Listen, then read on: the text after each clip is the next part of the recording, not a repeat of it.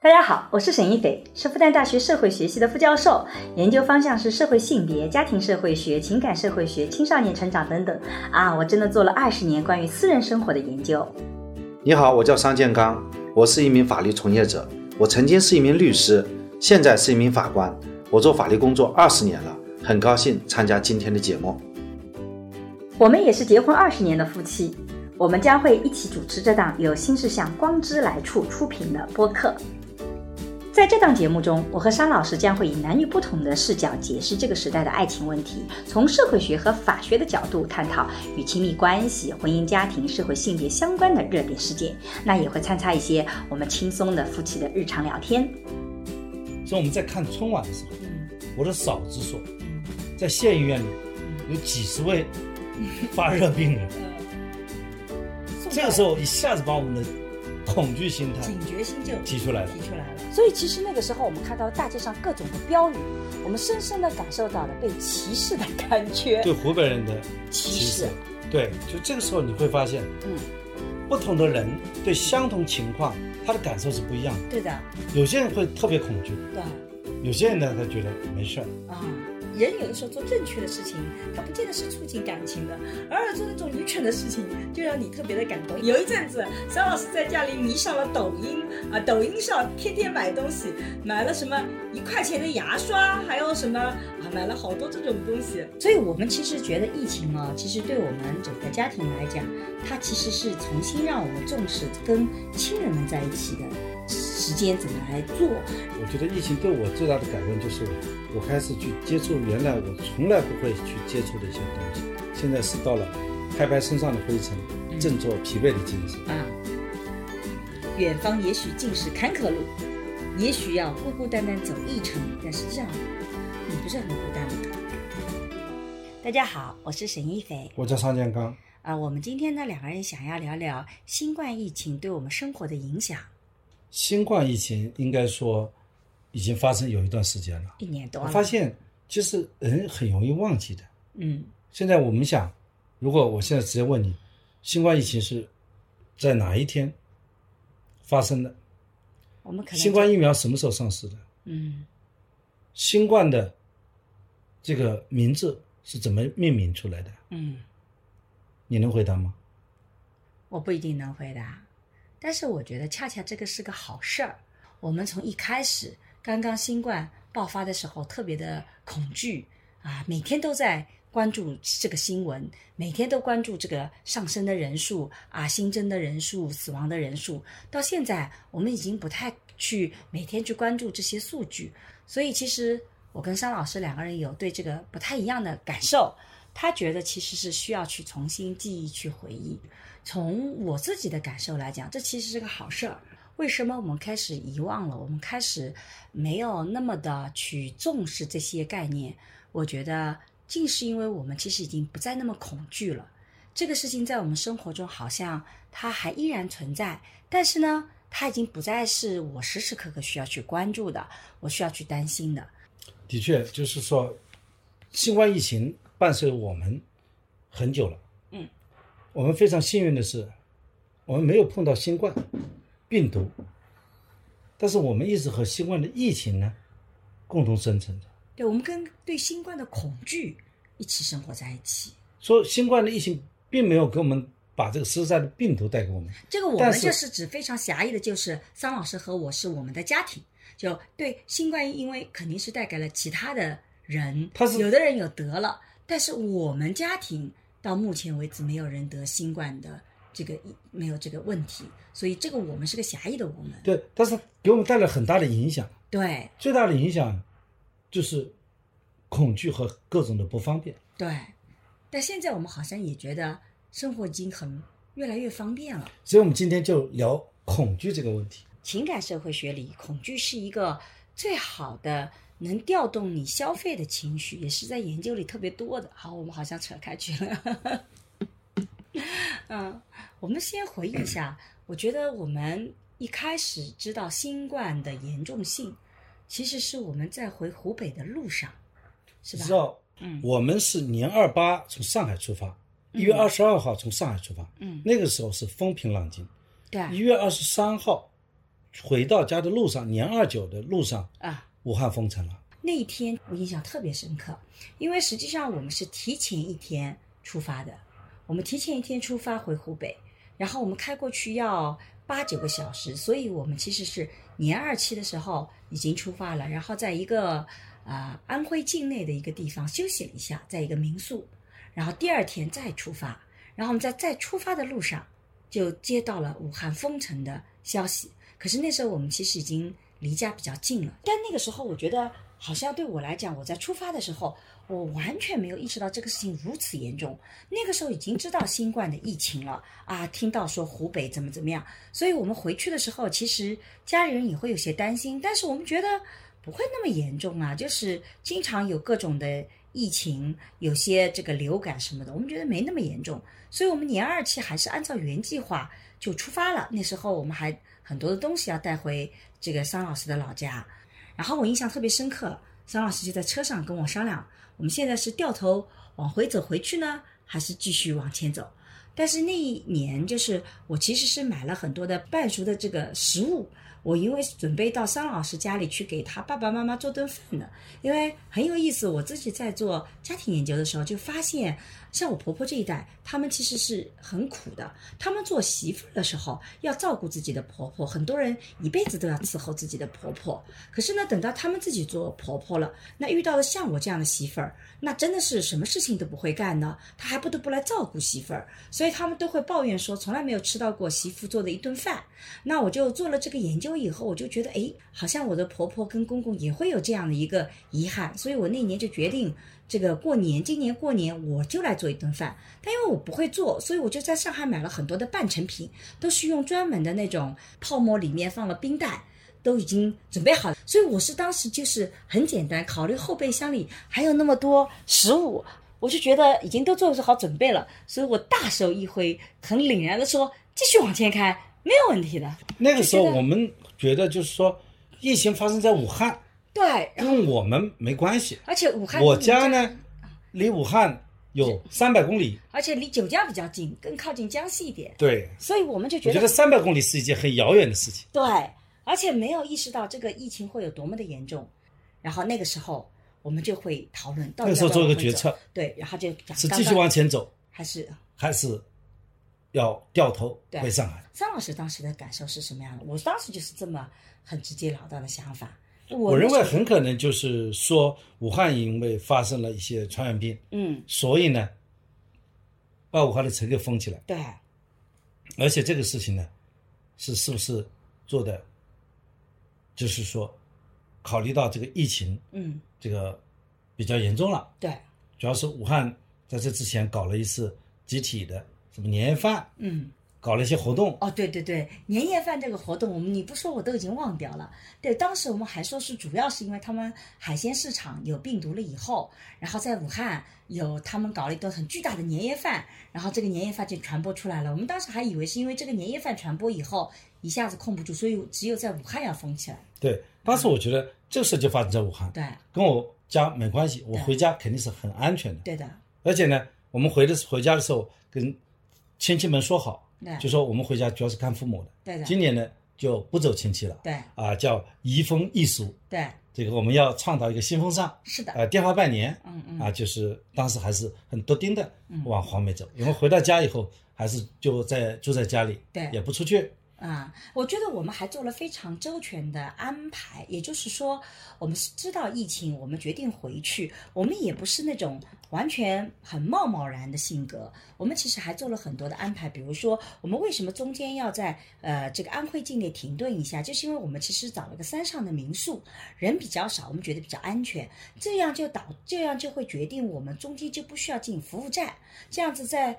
既避开了就是大的人流的聚集的地方，就等于说我们一家人就在车上，我们不会去那个人流聚集的地方，像服务站什么我们都避开了，我们就直接进到一个中间那个停顿的点，在一个民宿休息一下，又是在山上，空气很好，也没有太多的人，那我们就觉得这个很安全。第二个，我们其实带带了非常多的口罩，我们基本上一路上都是口罩的，我们还专门有一个朋友送了我们这个呃车上用的空气的车载消毒的空气车净化器车载净化器，然后你可以把空气就一直是处在消毒的状况，而这个东西也可以，我们也搬到了这个，我们回到湖北老家的时候也觉得是可以用的。然后我们还准备了比较多的这种洗手液啊什么，反正卫生这一块东西，我们觉得我们是准备周全的，所以我们觉得在充足的准备下。那我们就觉得是可以出发的，所以我们在出发的时候，只是听到这种疫情，然后我们就开始做了准备，但我们没有意识到这么严重。这可能跟我们的家庭的习惯也是这样的。我们家可能是做了一个决定以后，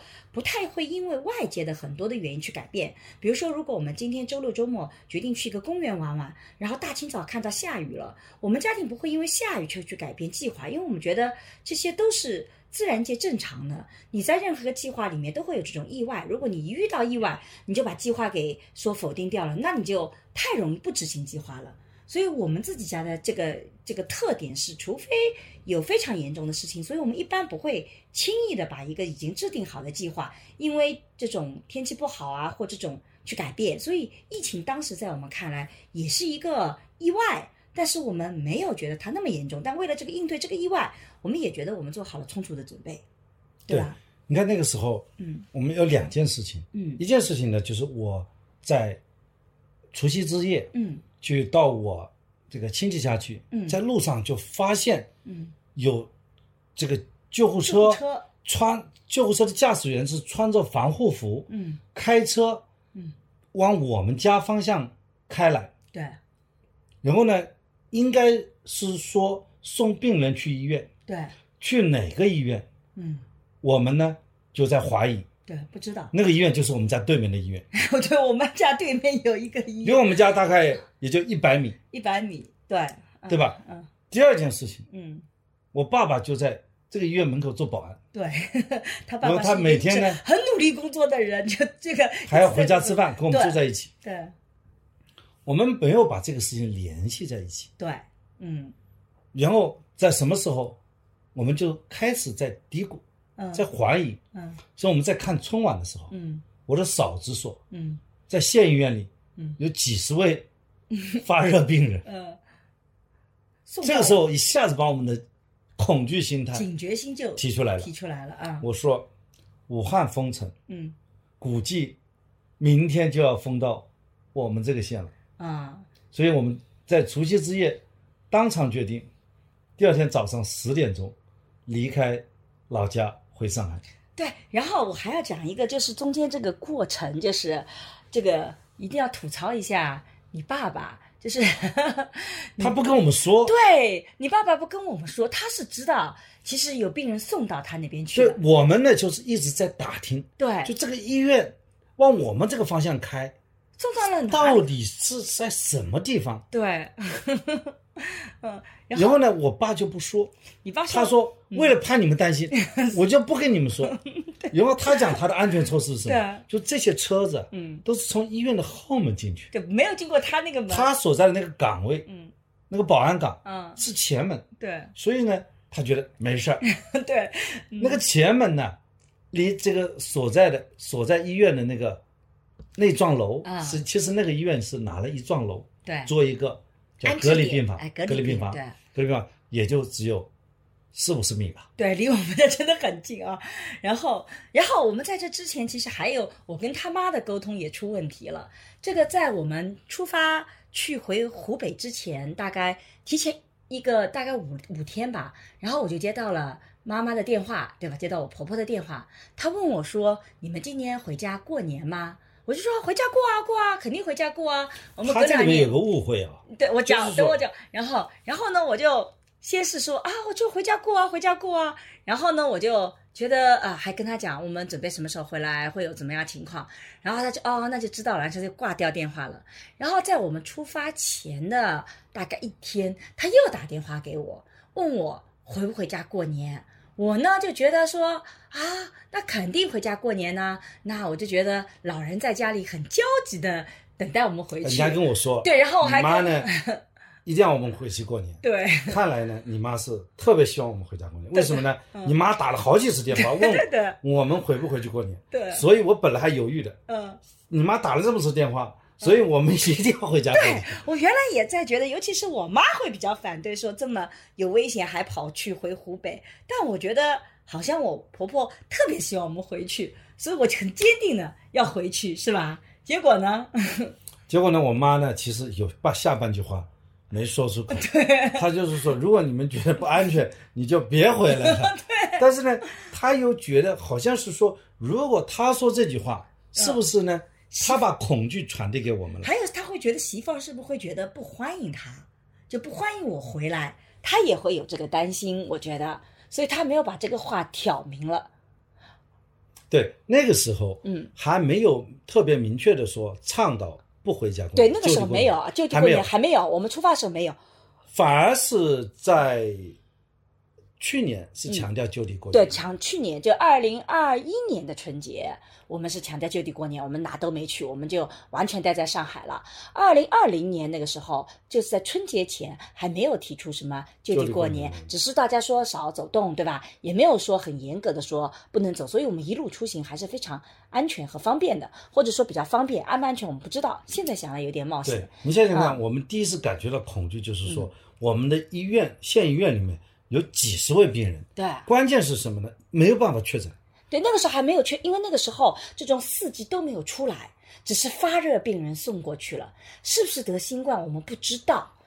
就是要去做核酸嘛。对那时候没有做核酸的工具，对只有中医中级这个医院三市里面的三甲院才有三甲有资格还没有是能够做核酸。现在做核酸是不是觉得太轻松？对你要知道，当时就是没有试剂呀，对的对的，因为没有试剂，所以说必须把这些人先采样，对采样好了以后运输对运输到三甲，嗯三甲医院做完以后再把这个数据拿回来做一次核酸检测，应该是要在七天左右时间，那个时候一个礼拜才能出结果。对。现在我们多长时间出结果？每这个两两小时三个小时就，所以我觉得真的，我们国家发展真的是很快在应对这些方面，那时候觉得做核酸是一件好麻烦的事情啊，而且是觉得很严重的事情，就一定是那个，不像我现在一个礼拜可能做两三次，有的时候要出差去，我这次去新疆三天做了十次核酸 三，次四次做了核酸。就做了那个，对的对的，所以你会发现变化很快。然后我就觉得，我印象中间特别深刻的就是我们第一次感觉到新冠的逼近，就是因为我们突然意识到那些发热的病人就隔离在我们家一百米不到的距离，所以我们在第二天初年初一大清扫，我们就做了个决策，我们得离开。回我们要回到更安全的地方，离湖北这个地方远一点点。然后我们年初一的上午十点多，我们就开始开车往我我苏州老家走了。那个时候出来的时候还没有沿途没有任何的阻拦，也没有任何的说，嗯就反正没有说任何的那高架没有封，高架也没有封，然后我们就一路很顺利的，大概只花了平时要花十二个小时的车程，只要花了六个小时，六个小时啊，对的，那个等于说又高高速公路又不收费，对。那高速公路那个匝道呢全部打开了，对。所以我们就上去下来就没有经过任何的障碍，而且没有车，也没车，初一对。没车，嗯。所以呢就到了苏州老家，对。到了外婆家了。对，然后那一天其实是我们到苏州老家的路上就知道湖北封城了，不是湖北封了，是黄梅封了，哦，黄梅封了，湖北还没有整个封，就封到封到黄梅了封，到我因为已经发现黄冈有这个情况，啊。这个意思叫封到黄梅来。但比较幸运的是，我们后来已经是明确说，关在我们一百米左右的那个地方的没有没有病人，都确诊不是。哎，都是都不是，所以我们很快就得到这个信息了，所以我们就觉得哦，这个还算好的，没有特别让我们恐惧的。你看那个时候，大家就只是说把那个恐惧啊摆在武汉，最后扩展到湖北。然后呢，当我们回到苏州的时候，苏州人民一片和谐安详的环境。对，而且特别搞笑，就是我打电话给我爸爸妈妈，因为我们家经常是个我们自己家我的亲戚的大据点，然后我特地给我爸爸妈妈说，我们马上到家了，因为我们是从湖北回来的，虽然现在没有政策，但我们觉得应该自我隔离，所以请我们的亲戚们赶快离开我家，就是因为我们还有多少时间就到家了，我们晚上先疏散他们，先疏散他们，然后呢，他我妈说好的好的啊、因为也已经到晚上了，说他们本来就要走了，然后呢，等到我们到家的时候，发现我们家亲戚谁就没有一个人走，都在家里，我们都都惊呆了，说不是叫你们要疏散嘛？要离开嘛？然后他们就说了，这怎么能这么做呢？你回来，我们太高兴了，我们肯定要迎接你，我们怎么能嫌弃你们呢？这个不是我们做得出来的，他们一定都在家里。其实坦率自己啊，那时候挺感动的。虽然想起来这个稍微有点点愚蠢哦，就是如果真的有问题，真的是很愚蠢的行为。可是有的时候人就是做那种不那么正确的事情，就让你特别感动。就他们，他们没有意识到。这个事情的严重性，这是另外一方面。但第二方面，的确是我们的家人觉得我们回来，他们特别高兴，他们就特地等到我们回家，跟我们打了招呼，然后他们再离开。对，这个时候就是开始了我们人人生的第一次隔离十四天。对，这个隔离是我们自我隔离。自我隔离，因为那个时候没有严格的说要怎么隔离。但是到了初三、初四，初三、初四那个时候，嗯，街道里。就过来了，对，发现有一个从湖北回来的，你们前几天回来了，嗯，你们要隔离，那我说，那我们就申报，然后叫我们来填隔离表格，对，他填表，看到吗？对，填完表以后，就会把表格收上去了，对，然后呢，就是苏州的有一位同事就给加了我微信，要求我每天去报体温，对，呃，那个时候没有叫我们完全隔离。甚至连隔离的要求都没有提出来啊，没有把门给锁封条啊，也没有说你不能出门，没有，都连你不能出门这个事儿都没有说。当时唯一要求我们做的事情就是每天报体温，每天报体温。没有，所以我每天早上十点钟起来就把孩子们的体温量一量，然后自己量好，然后呢，等他打电话过来，他也很准时的，十点多一点就会打电话过来，然后我就把体温报给他。对吧？而且没有说啊，整个的我们整个的小镇都没有跟，其实我们小镇到现在为止都没有一一例一例都没有。整个吴江是没有发生过一例，没有发生过一例的啊，所以其实是没有那个。但是呢，其实这个恐惧其实是在的。就比如说，我们小镇上发生了一些很有呃争议的事件。举个例子来讲，有一个呃是有一个是户籍，他的户口。是湖北的，但他其实已经在我们小他没有回过湖北，生活了三四年了。但是呢，在后期的时候就查到他是湖北的，然后还要去跟他要去做各种的会，让他要去做报啊，这种体温啊什么，他就特别生气。就我觉得我也没回过湖北，我就一直在这里，只不过因为我户籍是湖北的，你们怎么就能歧视我？然后这个当时还有一些小小的争议啊。然后呢，大家就围在他们家面前，对，然后就是要把他给，就说强制隔离起来。不是不是，这个没有，有一个是真的从外地回来的，然后是租在一个小区里的，人们发现他是湖北的，然后就希望他要隔离，但实际上他说我回来以后，那个是我租的房子，我不回我租的房子，我回哪里？而且他还不是从湖北回来，他只是湖北人而已，然后也产生了争议，对吧？而那一个人就是完全没有离开过湖北，仅仅因为是湖北的。这个户籍，所以其实那个时候我们看到大街上各种的标语，我们深深的感受到了被歧视的感觉。对湖北人的歧视啊，就是说凡是你从湖北来的，或者你是湖北的，对的，你都要向什么社区里报告，在墙上就刷了这种大字报，我还拍了一张照片。那个时候感觉好像湖北人就是也被歧视了。嗯。然后随着疫情的越来越严肃，你会发现亲戚里朋友也很有意思。有些亲戚真的在整个这个过年里面，他就没有出现过在我们家。即使我们过了十几天，已经到了安全期，那个经常走动的某一亲戚，他就再也没有出现过。他第一天就走了。很奇怪的事情。就他第一天我们回家的时候，他是提前离开。他提前走，他觉得不安全。他不安全。然后整个这个过年他都没有出现过，甚至还有亲戚觉得，嗯，我们回来是一个特别不好的一个行为，就跟我妈讲说，为什么让他们回来？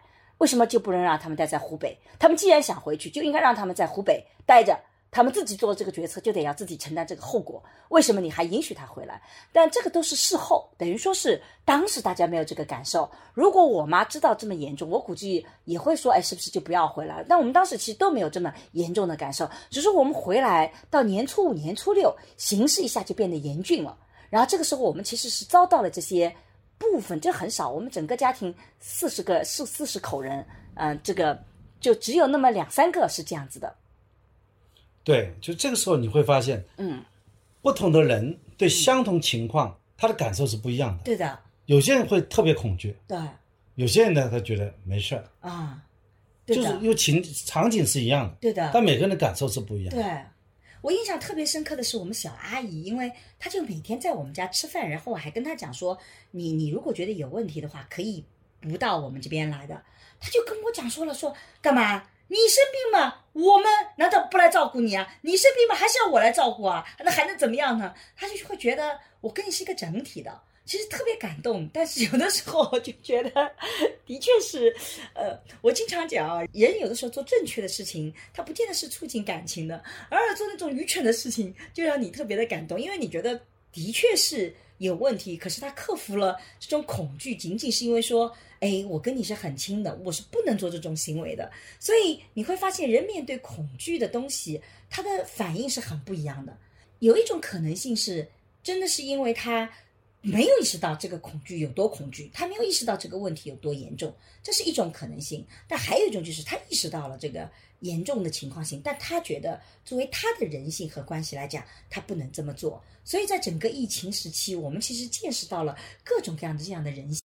那个时候他们没有要求我强制隔离，但是我们自己自我隔离，自我隔离就白天呢我们就不出去，嗯，到了晚上，就是街上没人。嗯，我们自己到这个半夜里面，差不多半夜里要到这个公园里去逛一圈，公园里也没人，我们就再溜回来。嗯，就感觉是那个时候我们自己也是有一种感觉，就是说如果我们白天出去了，嗯，被人家发现了，那很可能万一有人来集体指责我们，嗯，我们会怎么办呢？会弄得很难堪。对，就是说，其实这个时候有一种恐惧，对，就是害怕被周围的人指责。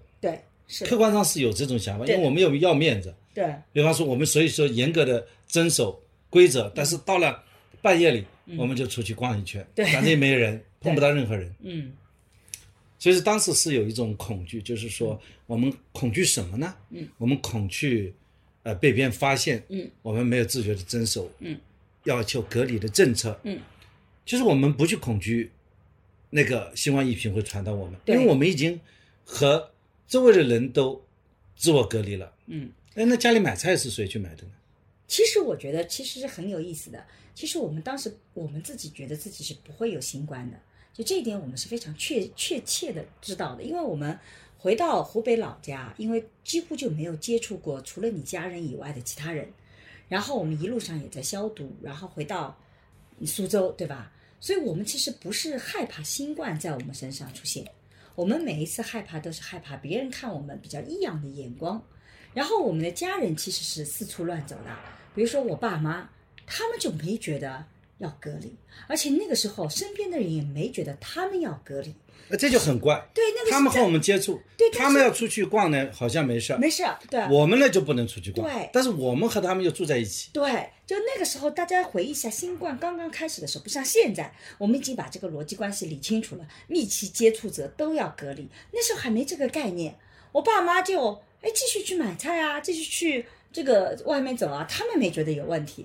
我记得过年的时候，他们要去走人家，我们两个就不出去了，我们就待在家里。整个过年我们没有到别人家里去过小朋，友也没有出去啊。但我爸妈是去拜年的，别人没觉得有问题。你看啊，嗯我们经历了几个过程，一种呢就是我们不知道什么叫隔离，对到封城，对到隔离，对这种隔离刚开始呢就是说自我隔离，对到后来呢就感觉就是说隔离是一种必须的。对那个时候我在苏州隔离了十四天以后，一直在讨论一个政策，我回到上海嗯要不要隔离？对那个时候大家在反复讨论，就觉得你在苏州呃隔离了十四天，你回上海就应该没事儿。对但是呢，政策是越来越严严峻。对回到上海又被隔离了14我们其实，在苏州足足隔离了十八天才回到上海。对，超过是回到上海以后又要求隔离自我隔离，又是自我隔离。但是那个时候的隔离我们非常严格，你记不记得我们一家人就十四天，真的就是大门不出二门不迈，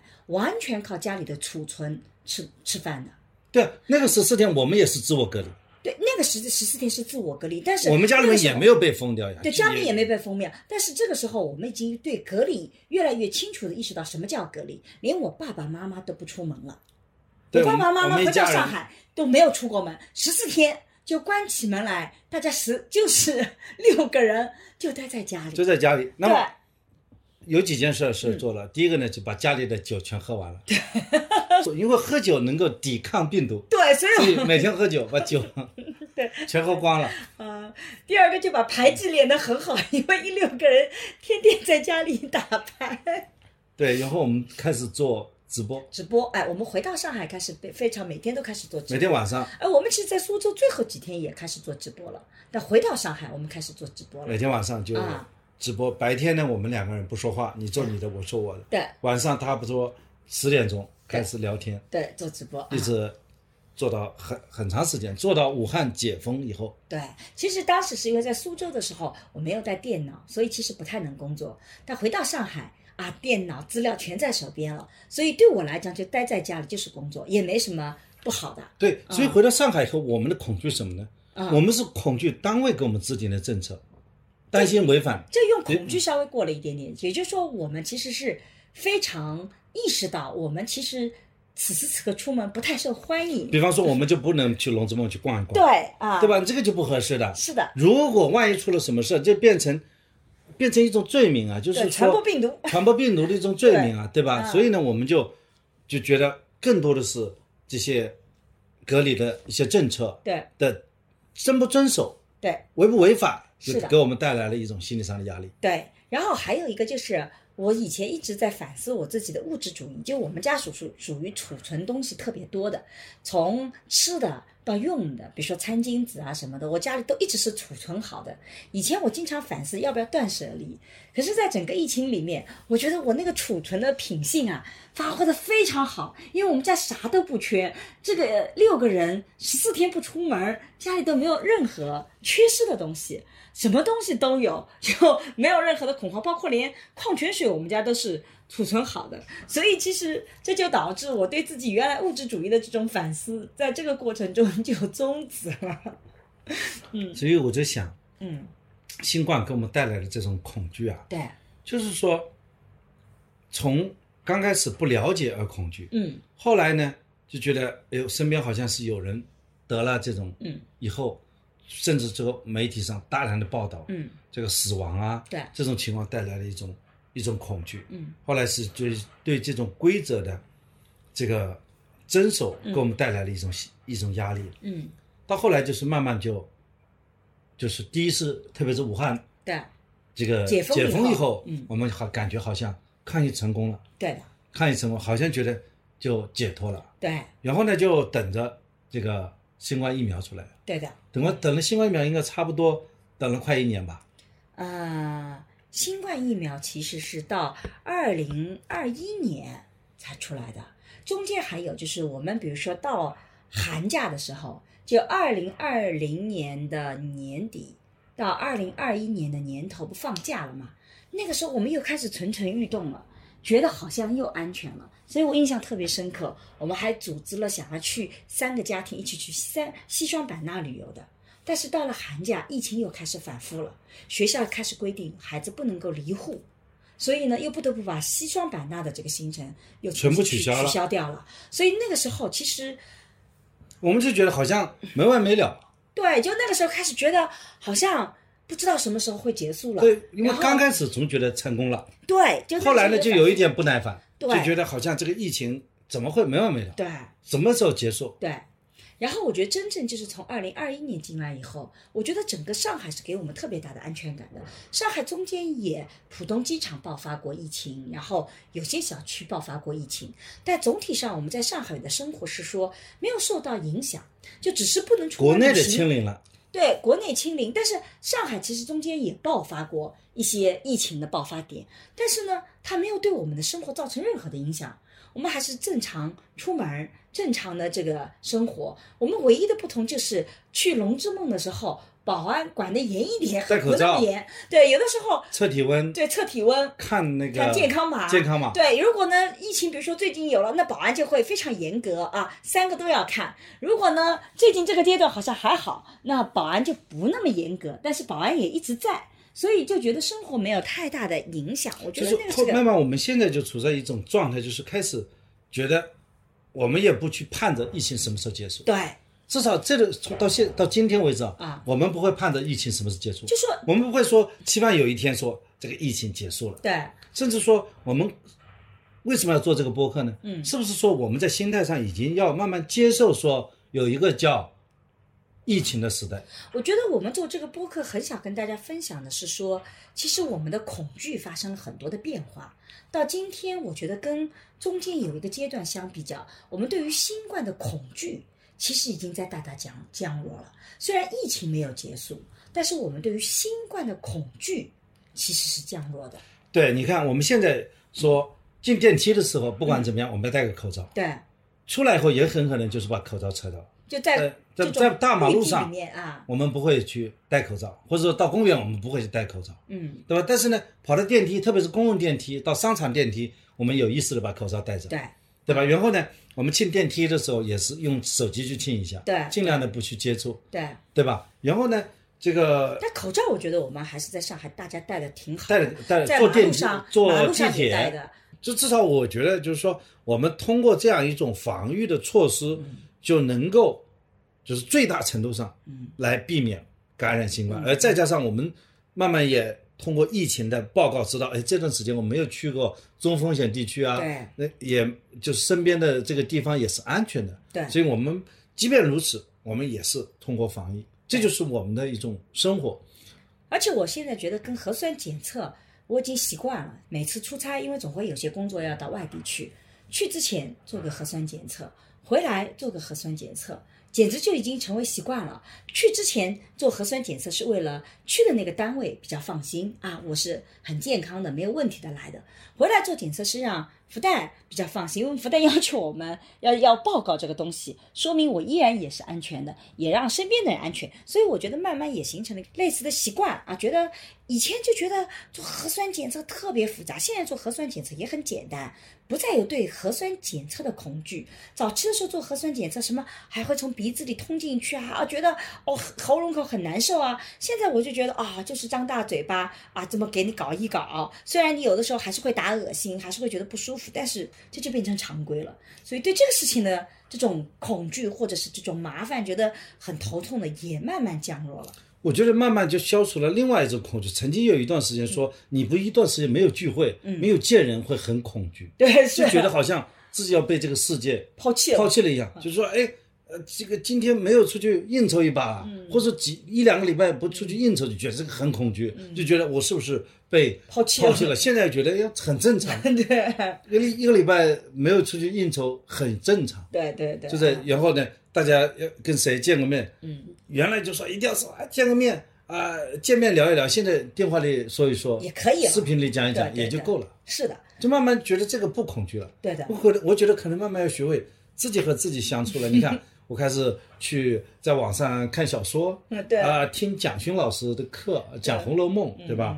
在这个在里面去自己学唱音乐，嗯还有这个跟着网上练瑜伽，练瑜伽，对我们老师现在已经 非常 宅男了付费了很多这个 A P P 啊，啊，你啊就是跑步的 A P P 付费啊啊，这个存储的嗯 A P P 付费，嗯这个还有那个扫描的 A P P 付费，什么这个 Office 啊 W P S 都付费，嗯我们觉得哎呦这种这些都开始开始付费，我们开始去用这些软件，再通过互联网，哎，我们相处的挺好的，嗯，我们把自己身体锻炼好，嗯。啊，把自己的情绪调整好，对。就是没有那种社交恐惧了。对，而且以前不能想象说一家人待在家里就不出门会是怎么样的，而且但我们可能是一家人，还蛮享受这个生活的，就觉得嗯大家各做各的事情，然后到了晚上的时候。白天大家各做各的工作啊，小孩子该上网课的上网课，我该写东西的写东西啊，你该去上班的上班，然后回到家里晚上我们就开始这个啊打打牌、聊聊天啊，一起看电影，对吧？我们现在都是电电视上都可以看电影了，就觉得这样的生活好像也越来越好，所以家庭生活其实是越来越完整的。虽然我自己做研究也发现，疫情时期很多的家庭因为待在一起，呃，感情破裂的也也很多啊。但实际上对我们家庭来讲，这其实也破除了另外一个这样的恐惧，觉得老是待在一起怎么办？我们发现老是待在一起还挺开心的。我觉得互联网上有很多的资源给我们，比方说有很多学习的资源，嗯比方说原我去我去读古诗、读唐诗，嗯就是网上很多有名的教授，嗯他讲的就特别好，嗯，对吧？你可以去听，而且他这个时间是特别长的，几十几十个小时啊，对，你就像一个学习的课程，全部搬到网上来了，那你甚至我们复旦大学那个郭建老师，嗯。他他在大学里讲的那个中国法制史，嗯，在网上也有的去听的。所以张老师在家里就发现，不去应酬，在家里可以好好学习，然后买了很多这样的课程去听。哎，这个都是免费的，有些是免费的课程，嗯。啊，付费课程倒少，哎啊，付费软件用的多。对，付费课程少啊。嗯其实我们的播客也是在疫情的时候做出来的，就是因为当时我们俩做播客的时候也有这个问题，因为做个播客就得要找一个人随时随地能聊的。那疫情的时候，你要约谁聊天见面，觉得都很麻烦，所以最后我就抓了桑老师说，咱俩来聊吧，就反正在家里床上两个人就这么聊了，就是像我们现在这样这样现在对对对对，嗯就是那那我们现在恐惧什么呢？嗯，我们会不会有一天变成社交恐惧？比方说有一天人家说我跟你谈个事儿，我说你谈就谈嘛，他说不行，我跟你见个面谈。啊不要见面，那我们就觉得很难受，谈事儿就谈事儿，为为谈事儿见面是两件事，见面归见面，谈事儿归谈事儿。嗯，但我觉得这个不会，因为人对于这种线下的见面以及这种链接是本能性的，所以我觉得人不会恐惧见面。这个我觉得这个不会发生到这个，这个可能是我们多虑了。对，所以我们还可以聊一聊，就是说从某种意义上讲，你会发现，其实面对新冠很多的恐惧不断在改变以外，其实新冠本身就像刚刚桑老师已经提到了，改变我们很多的生活。比如说我们日常生活中用 A P P 用的用来越越来越熟练了，而且越来越广泛了，不再局限于原来的那些呃事业型的这些我们需要的那个，可能有很多东西我们都用起来了。还有什么影响吗？就是疫情给我们带来的最大的变化，就是我们所有的计划变慢了。嗯。原来一天可以计划好几件事，现在是，就说真正要做计划，那一天能够做一件事，或者或者几天做一件事，嗯，经常的事情的，啊，所以哎，节奏变慢，我们的我们的生活节奏明显变慢。哎，这个倒是你真是提醒我了，好像是节奏变慢了很多很多。以前总是觉得风风火火冲到这里，冲到那里，现在好像的确是好很多很多了。不过我今年应该算是我比较忙碌的一年，因为我以前比较懒惰，我觉得今年我还是比较努力的那个。另外，我发现我们家有个最大变化，就是我们家变干净了。一是因为待在家里，不得不一天到晚收拾。桑老师特别看不惯家里各种各样的东西，天天在家里折腾，家里整理干净了，对扔了该扔的就扔，该处理处理，发现空间变大了。嗯，是啊，所以待在家里其实是就把家庭作为一个很重要场所去改变了。另外呢，我们对这个赚钱的欲望降低了，为什么？因为就觉得没什么要花钱的。我觉得 这个还是要有赚钱欲望的，因为其实淘宝也是可以花钱的。淘宝实在花不了什么钱啊。我们我在买了一个一些装备啊，的确又好又实惠啊。我们今天不带不呃不带货啊，就不介绍了。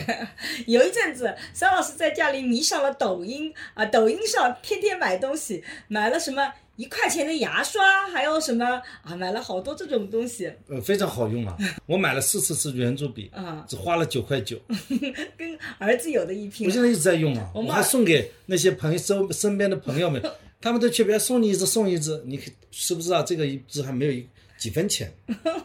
嗯，我们儿子原来玩拼多多的时候也是这种感觉，经常跟我讲，哎呀，好便宜哦，所以突然间感受到了网上购物的乐趣不过也是哦，嗯好久没上拼多多了，拼多多不上了，在抖音上买。啊。对，拼多多好像是不上，但我是从来不太上拼多多的。我觉得我们这样对人家这家企业不好吧？觉得大家对说出对他不好的消息反正，我我觉得很少在，我原来在上面买过，但我从来不用拼多多，就是便宜嘛，强烈推荐所以在抖音上去买圆珠笔。啊不不不，因为那个我也不笔呀啊。它只要圆珠笔，因为最大的特点是容易掉，啊。就是你一把笔四十支，你就放在那个笔筒里面，啊，你狠狠的一会儿会写了一支扔了，写了一支扔了，对对对这个那个水还能写得出来，比较流畅，就可以了我觉得不错，嗯。就这个东西是比较实惠的，嗯。对吧？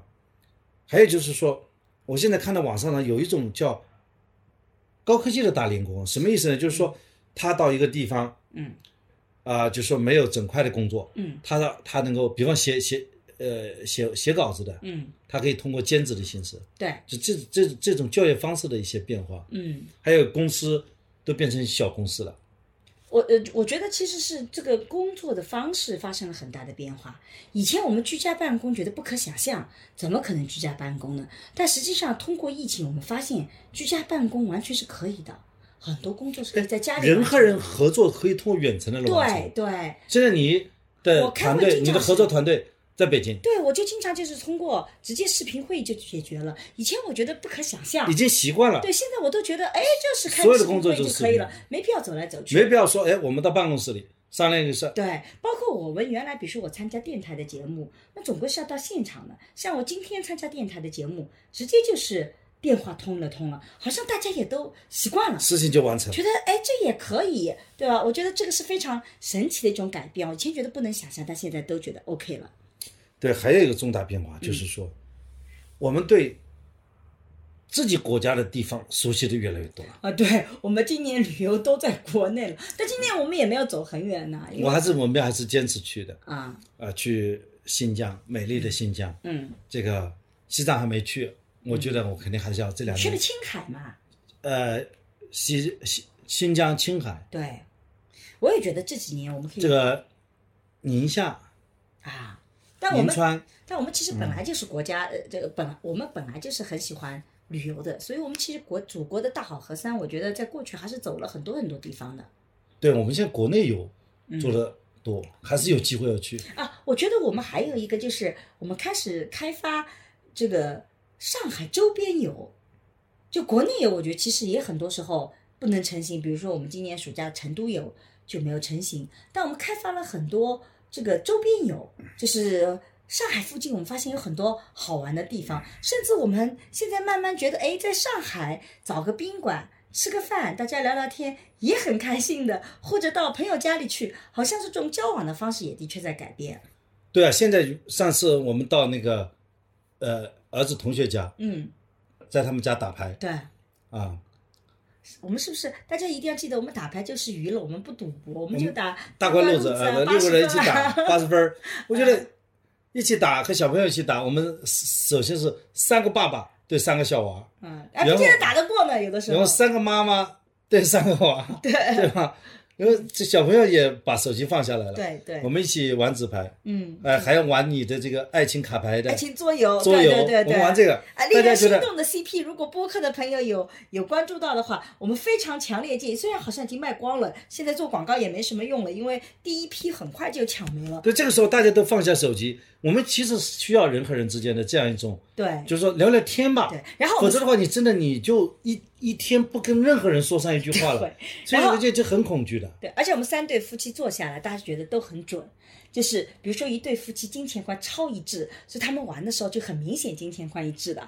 然后哪些他们不一致，哎，就能呈现出来，大家各自是怎么想法的。我们觉得这个情感沟通类的游戏还是挺好的，给自己做个广告，大家可以再期待一下，我们第二批在十月份就马上出来了。这也是一种方式，就是我们到朋友家，嗯，我们都比较熟悉的小范围的，我们去去放下手机，大家聊聊天，然后在这个吃饭的时候，到附近的小店一起吃个饭，对，所以也不是搞一个很隆重的宴请啊，就是随便去吃个饭，然后继续回到那去打牌，对，那这也是一种生活生活方式的一种变化。是，好像我们在整个疫情的过程中间，其实是觉得人其实是调整的适应性还是很强的。但呢，也有原来生活的一种烙印，就原来你生活模式是什么样，其实你没有太多改变，但是在细节上改了很多。我觉得其实是这样一种逻辑体系。但是还有一个就是说，要运动，就自我的运动，所以用 A P P 去运动嘛。对，就瑜伽、嗯，跑步啊，嗯，游泳啊，嗯，这必须要，因为如果你一直又不交往，一直就是。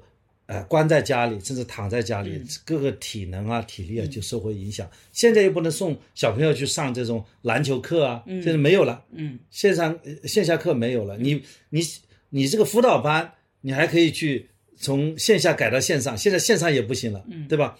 那么这个课程运体育课不能去送培训班，嗯，那你就得要学会自己进行运动。所以我们也三五好友约着到黄浦江边去跑步。对。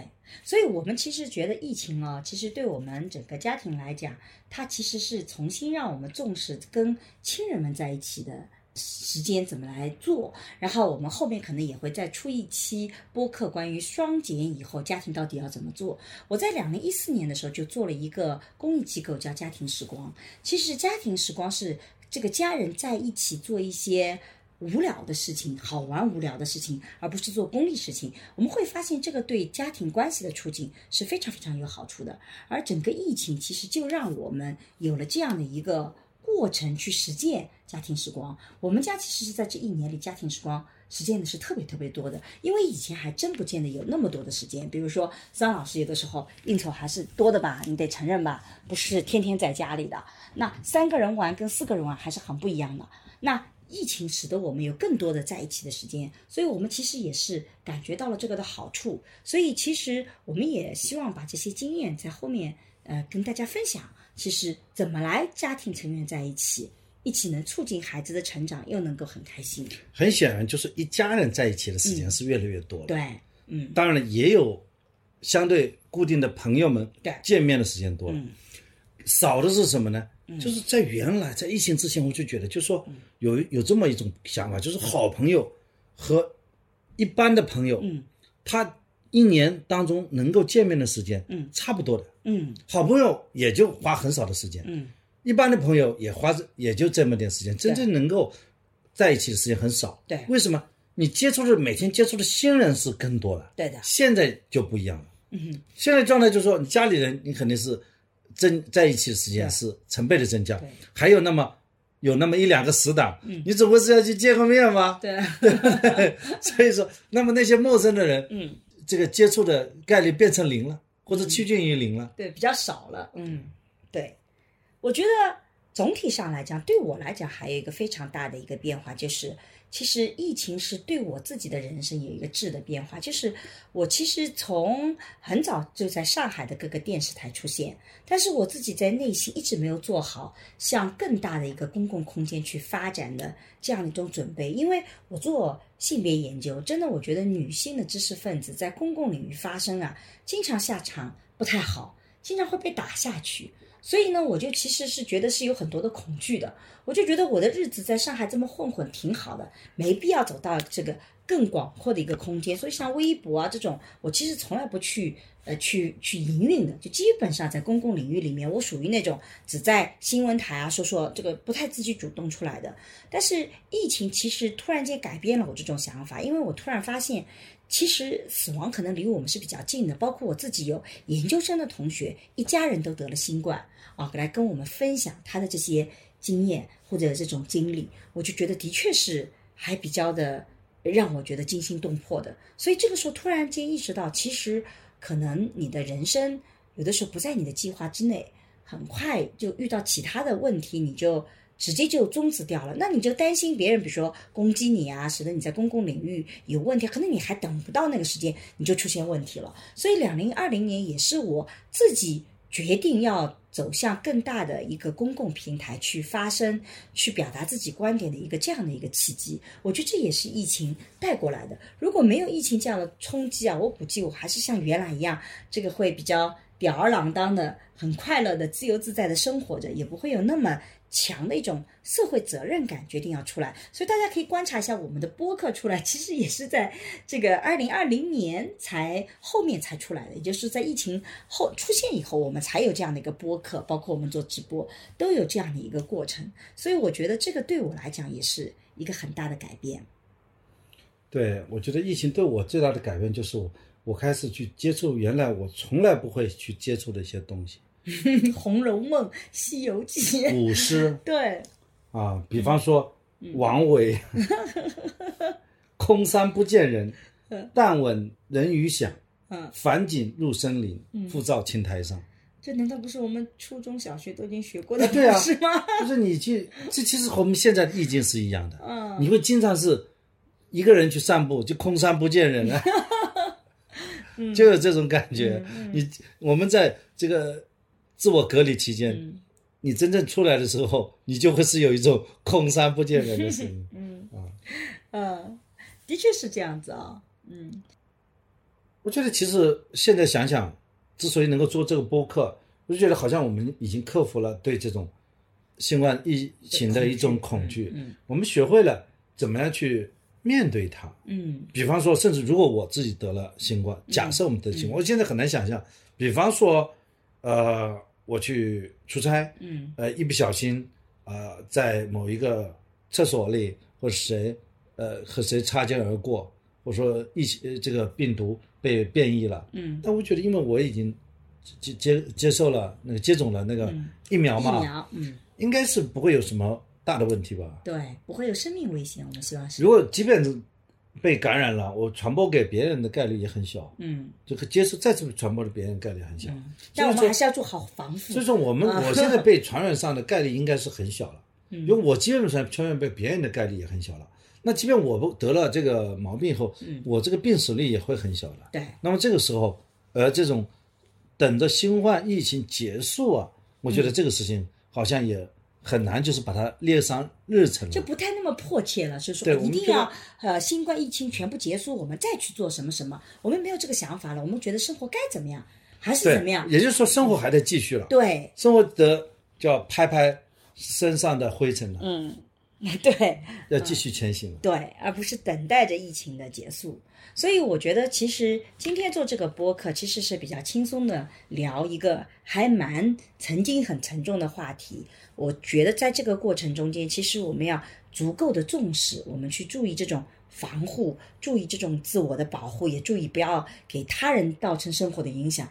但同时，我们可能也已经慢慢学会如何降低自己的恐惧和焦虑，如何能和这样的一种状况，我们说与病毒共存也好，与疫疫情共存也好，我们学会去调节自己的情绪。我是比较相信这个疫情一定是得到控制的，在未来一定是能越来越好的。但是我们其实某种意义上讲，已经在正常的生活，把自己的生活在这种新的语境下怎么经营好，也是非非常重要的，我觉得一个能力。嗯，对，现在是到了拍拍身上的灰尘，振作疲惫的精神。啊，远方也许尽是坎坷路，也许要孤孤单单走一程，但实际上你不是很孤单吧？就是说，远方的确是有些坎坷路，嗯但是呢，我发现，就是大家都在那里去走，所以也不是孤孤单单走一程。对，所以我们这次播客结束的时候，就最后给大家送一首歌，叫《壮志在我胸》。这个用成龙大哥的这首歌 送给大家。嗯，作为我们整场播客的结束，段老师还有什么要补充的吗？我就希望这个还在二零二一年的呃这剩下来的一段时间，让我们大家要放下心态，嗯呃，就是勇敢的接受现在，嗯，对未来充满希望吧。对。马上要开学了，对，马上孩子们呃又回到学校了，嗯。那么祝愿我们的家长有一个好的心情，对。呃，孩子呢可能不用这 个再上补到补习班了，那么有更多的时间啊、和孩子们在一起，嗯。享受天伦之乐。好的，那我们今天的播客就到这里，也非常希望在评论里看到这个疫情里面你生活的一些改变。我们在下一期播客的时候，其实希望能够选一些大家的有意思的评论啊，我们已经有好几期没有选，我们准备选一些有意思的评论和问题来回应一下。那今天的播客就到这里。和孟尝合作了一档付费播客，在二零二一聊性别，希望能帮助你打开对性别的想象力，做更自由的人。如果你感兴趣，可以在我的播客主页或者搜索公众号“光之来处”加入学习。我和新世相也合作了一门社会学爱情思维课，希望能帮你提供对爱情的结构性观察。如果你想要更系统的去看待亲密关系，也可以在公众号“光之来处”加入学习。如果你需要咨询跟亲密关系相关的问题，可以在公众号回复“知识星球”或者咨询，我会来回答你的困惑。